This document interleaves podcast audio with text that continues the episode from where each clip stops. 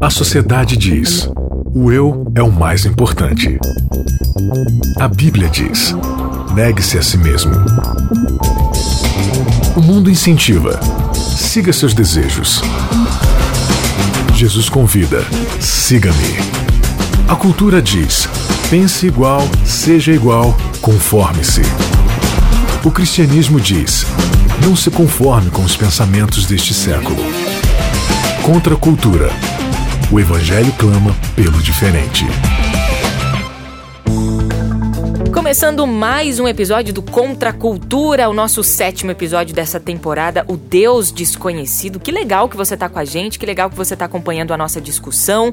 Já estamos aqui mais uma vez. Quem vos fala, Bianca Oliveira, e eu não estou só. Além do Espírito Santo, que ele já foi é, citado aqui várias vezes, estou com os meus amigos também, né? Não estou só, não é, Isaac?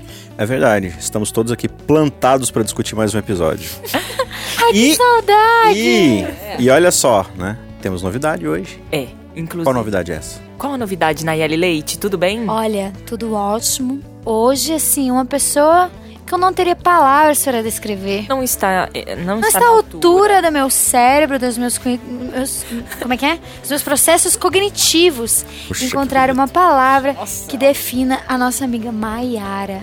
Maiara, tudo bem? Tudo bem. A galera aqui da Rádio Novo Tempo já te conhece, você participa aqui de outros programas, né? Lições da Bíblia. É, lições da Bíblia, hora de orar. Então já, a galera da rádio já, já tem um pouco de familiaridade. Agora, o que você vai viver aqui no Contra a Cultura Nunca, jamais. Nunca, nunca jamais. jamais será.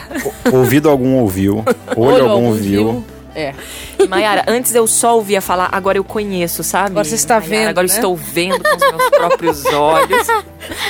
Isso tem sido, assim, tá- tá- já, já é um privilégio pra mim, viu, Maiara? Obrigada, Eu que viu? agradeço. Obrigado, Bia. Hoje, o título aqui do nosso episódio, o sétimo, inclusive, Enxertados. E a gente chegou nesse título antes, a gente estava concorrendo aqui pra ver se era o título da Ah, Nayeli, o meu ou com se- certeza ganhou mais votos, mas o pessoal não teve coragem de Ou falar que seria era o do voto que queriam dar. Isaac. É porque a gente pediu um título, não uma redação. Qual era o seu título? Não, não. Meu título era a melhor coisa. Hum. Pensa se não é melhor que enxertados os galhos secos de uma árvore qualquer. E assim, super original. Super. né? Lógico, não, tem, não cita ninguém, ninguém não nunca lembra nada, nunca foi usado. Não ia precisar pagar royalty. Enxertados, Isaac. É, o título daqui a pouquinho a gente vai explicar, porque antes eu já ia passar para pro Isaac, mas já não vou Mas passar pro Isaac, vou passar isso? pra Nayeli rapidinho aqui, ó. Pra gente saber o que, que o nosso guia de estudo trouxe pra essa semana. Legal. O guia de estudo essa semana vai falar um pouquinho sobre as condições que a gente precisa ter para produzir frutos enxertados. E aí os frutos, né, gente? É, para citar alguns, o amor, a alegria, a paciência, a bondade, a fidelidade, a mansidão, o domínio próprio. Alguns, no caso, todos, né? É. Obrigado. Mas eu não citei todos, todos talvez. A gente vai averiguar isso. Às no vezes faltou um programa. ou dois no Faltou um, máximo. é. Curto aqui, outro ali. Entendeu? É pra ler Gálatas aqui? Vamos lá, o nosso verso chave dessa semana? Gálatas 5, 22, 23, que diz: O fruto do Espírito é, e agora vou citar todos, Isaac, se você me permite: Por favor. amor, alegria, paz, paciência, amabilidade, bondade, fidelidade, mansidão e domínio próprio. Contra essas coisas, não há lei. Gálatas 5, 22 e 23.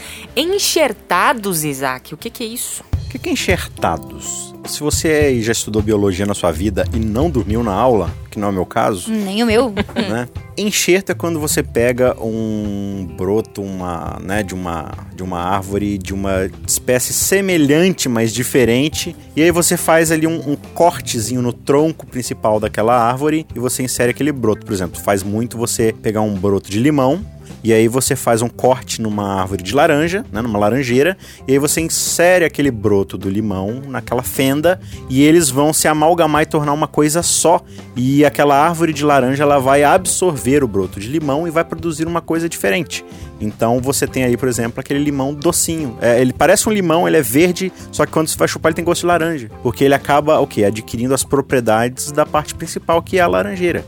E aí, quando você lê lá a descrição de Jesus sobre como deve ser o nosso relacionamento com Ele, lá em João, no capítulo 15, ele vai usar essa linguagem, mas a partir de uma videira, uma árvore que produz uvas. E ele diz o seguinte no verso 1: Eu sou a videira verdadeira e o meu pai é o agricultor. Todo ramo que estando em mim não dá fruto, ele corta, e todo que dá fruto, ele poda, para que dê ainda mais frutos. Vocês já estão limpos pela palavra que lhes tenho falado. Permaneçam em mim e eu permanecerei em vocês. Nenhum ramo pode dar frutos por si mesmo, se não permanecer na videira. Vocês também não podem dar frutos se não permanecerem em mim. Uau. Ou seja, o único jeito correto de você viver como cristão é se você estiver enxertado em Cristo. E olha que nós somos bem diferentes dele, né? Levando em consideração essa linguagem. Não é nenhuma categoria semelhante, né? Não. Se você olhar bem, nós somos bem diferentes, porque nós somos realmente o, opo- o oposto do que Cristo foi. Completamente o oposto. Isso. E, e é interessante essa linguagem porque ela é muito própria da Bíblia, porque a gente entende que Adão, né, ele foi plantado para ser o ser humano perfeito. Sim. Cristo, né, Deus o criou para ser a humanidade perfeita e ele foi criado perfeito. Só que a gente entende que nesse processo da entrada do pecado no mundo, através da desobediência, da rebelião, a semente de Adão se tornou corrupta. Ou seja, se Adão ele é corrupto na sua carne, ele se torna um péssimo ser humano, quais são os frutos que ele vai passar a produzir? Cada ser humano que ele plantar nessa árvore vai vir de uma árvore estragada. Né? Então, se uma árvore é ruim, seus frutos vão ser ruins. Então a gente fala assim: ah, mas por que, que toda a humanidade é assim se só Adão que pecou? Porque nós somos, nós temos o DNA de Adão, a gente sai corrupto, né? Então não tem como nascer uma fruta boa de uma árvore ruim. Então a humanidade sozinha ela não tem como voltar a ser boa. E aí o que, que Deus faz? Através de Cristo, né? E a gente já discutiu isso, o próprio Espírito Santo nesse processo de colocar essa nova semente perfeita dentro de Maria, Cristo ele é essa nova semente, essa nova criação, essa nova árvore que é perfeita como Deus queria que Adão fosse. Né? Então, ao plantar, ele tá falando que, ó, eu plantei uma nova árvore agora, perfeita, que dá frutos perfeitos. Só que aí vocês precisam fazer o quê? Vocês precisam ser enxertados nessa árvore perfeita, porque daí vocês vão adquirir as propriedades dessa árvore perfeita. E os frutos que vocês vão passar a gerar serão os frutos dela e não os frutos de Adão, né? Então vocês vão produzir os frutos perfeitos de Deus. Ou seja, por nós mesmos, nada é produzido. Seria Não. Não, não, não. Nós Não por fruto, nós. né? Nós por nós. umas produz- outras coisas é. bem ruins. outras, outra, outros tipos de frutos. Se você voltar para Gálatas capítulo 5, Paulo vai descrever. Ele vai descrever quem é o ser humano ali, como ele está e o que ele precisa se tornar. Então ele vai fazer um contraponto e vai dizer ali a partir de Gálatas 5, né, a partir do capítulo 1 ali em diante, quando chegar no 17, ele vai dizer que vai ter uma briga muito grande entre o Espírito Santo e o nosso, né? O Espírito Santo e nós, para que ele consiga nos enxertar nessa árvore que é Cristo. Mas por que que tem esse conflito aí? Porque a gente é muito cabeça dura? não só cabeça dura, né? A nossa, a nossa raiz é ruim. A gente já tem uma raiz ruim. Então agora tem que tirar essa raiz ruim, tem que ir matando essa raiz ruim para que outra raiz possa ir nascendo no lugar. Tá vendo, Nayeli? Eu preciso muito de uma nova raiz. Duas. Tô precisando de uma nova raiz. Ah, pede tamanho família, então. Daí a gente já, já racha aqui, divide a conta. Mas é justamente isso que a Mayara falou, né? É, Gálatas por inteiro, ele vai falar justamente desse paradoxo. Né? De que a nossa tendência natural, na verdade, em Romanos, Paulo já dá essa introdução falando que, olha, através de Adão o pecado entrou no mundo. E o que, que isso aconteceu? Cara, a nossa natureza, é, a nossa condição natural, ela é de militar contra o espírito. O que, que é isso? A gente não quer é, as características, o jeito de viver que o espírito tem para oferecer. Se você prestar atenção, o que, que é mais fácil na sua vida quando, por exemplo, alguém te prejudica? O que, que é mais fácil fazer? Você perdoar essa pessoa ou querer vingança? O que, que é natural? Natural vingança. Natural você querer devolver na mesma. É, Quando alguém te Moeda, fecha no né? trânsito, você automaticamente fala Deus te abençoe ou vai. O que, que é o automático? A nossa carne é ela fazer o que é ruim, entendeu? Vo- Você não, não tem uma tendência natural de receber o seu salário no final do mês e falar assim: quem eu posso ajudar esse mês? Você não fala isso. Você fala assim: puxa, o que, que eu posso comprar pra mim? Quais contas minhas eu vou pagar?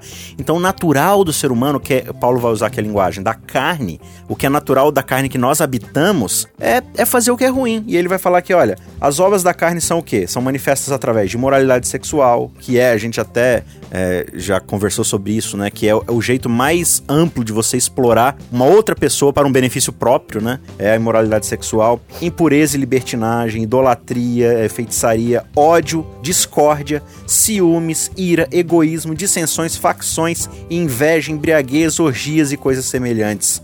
Então, ele tá falando que, olha, quem pratica essas coisas não vai herdar o reino de Deus, porque no reino de Deus se vive pelo Espírito. Né? No reino de Deus essas coisas são abomináveis. Por quê? Porque todas elas te conduzem a um estado onde você vai buscar tudo pra você mesmo e nada pelo outro.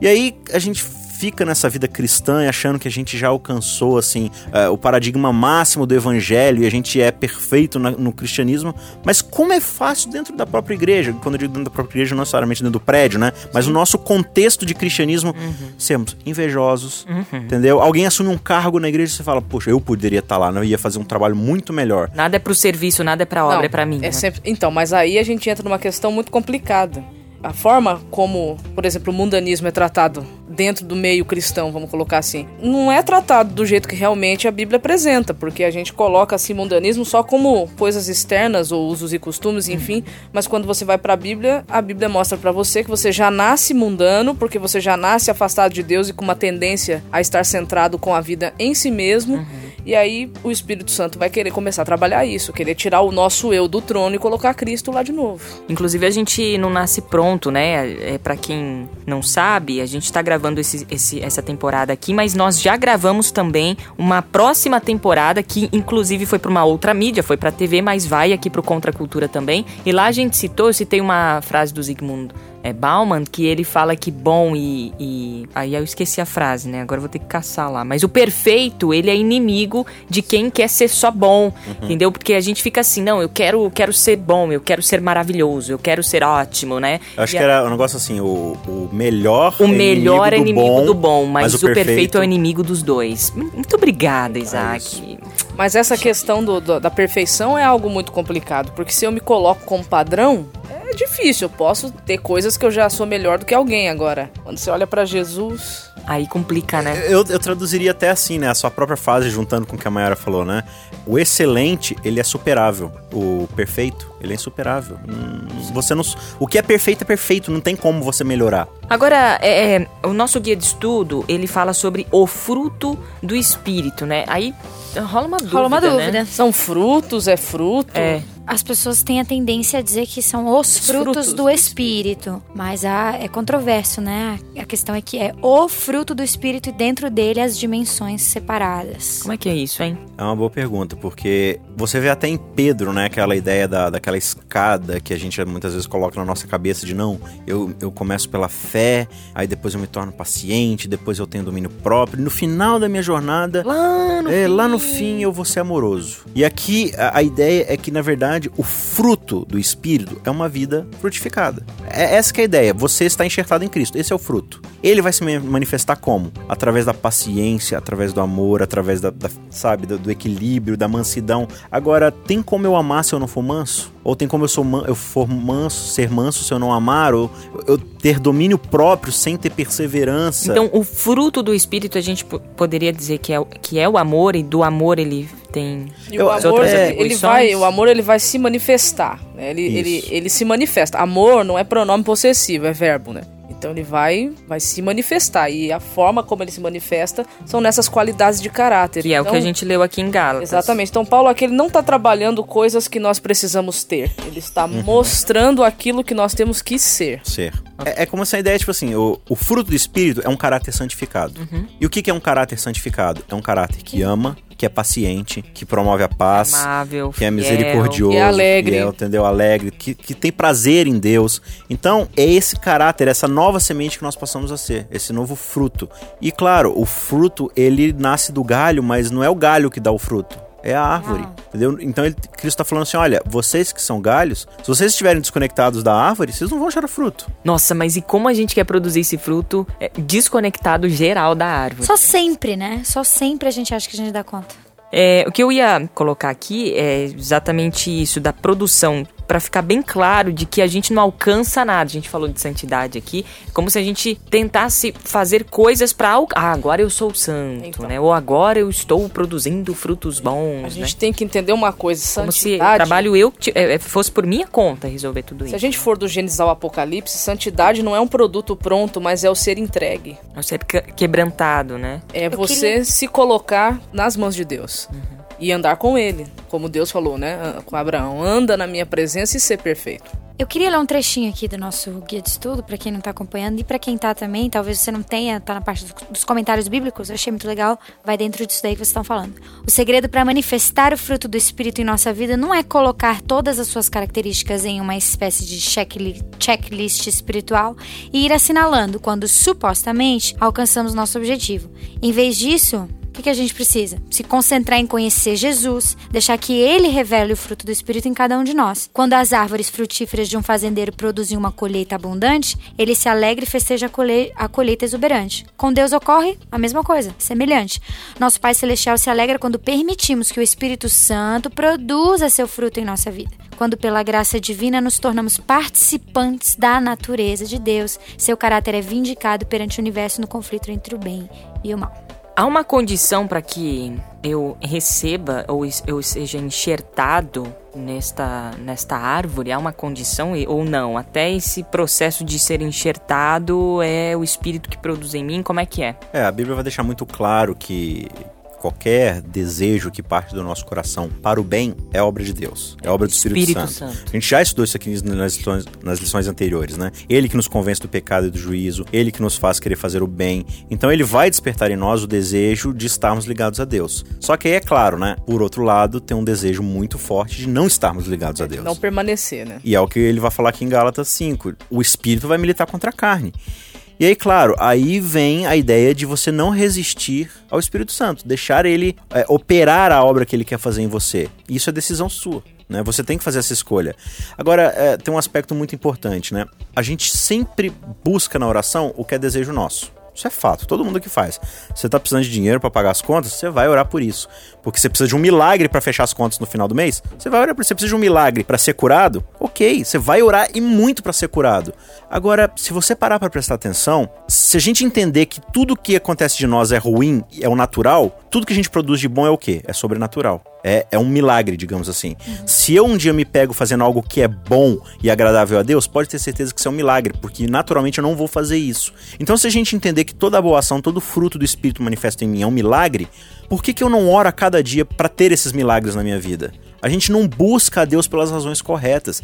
Cristo ele é muito claro, ele fala assim: olha, se vocês estiverem unidos num só propósito e juntos buscarem a, a Deus e pedindo em meu nome, tudo que vocês pedirem vai acontecer. Mas é dentro desse contexto. É, então, aí ele fala assim: vamos todo mundo junto pedir cura. Não, não, não. É pedindo em meu nome. O que é pedir em meu nome? É pedindo em nome da árvore. É pedir o fruto da árvore. Olha, não tem como você amar Jesus e orar por ele pedindo vingança. Porque isso não é pedir o nome dele, é pedir o nome de Satanás independente de para quem você está pedindo.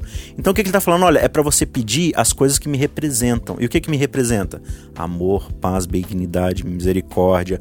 Então, se você pedir que esses frutos sejam manifestos em sua vida, pode ter certeza, você vai lutar, vai lutar nessa, nesse processo, mas o Espírito Santo ele é prometido que ele vai transformar a sua vida, ele vai produzir esse tipo de coisa e será sempre um milagre. É, isso é importante porque foi traçado um paralelo aqui. Eu acredito que a condição é você reconhecer que você não tem nada disso, que você precisa estar enxertado em Cristo. É, reconhecer é legal. Então, assim, é isso que o Isaac falou. Se a gente voltar lá para o começo, lá para o Gênesis, por exemplo, quando Adão foi criado, ele tinha competência é, para fazer o bem, porque ele havia sido criado para isso. Né?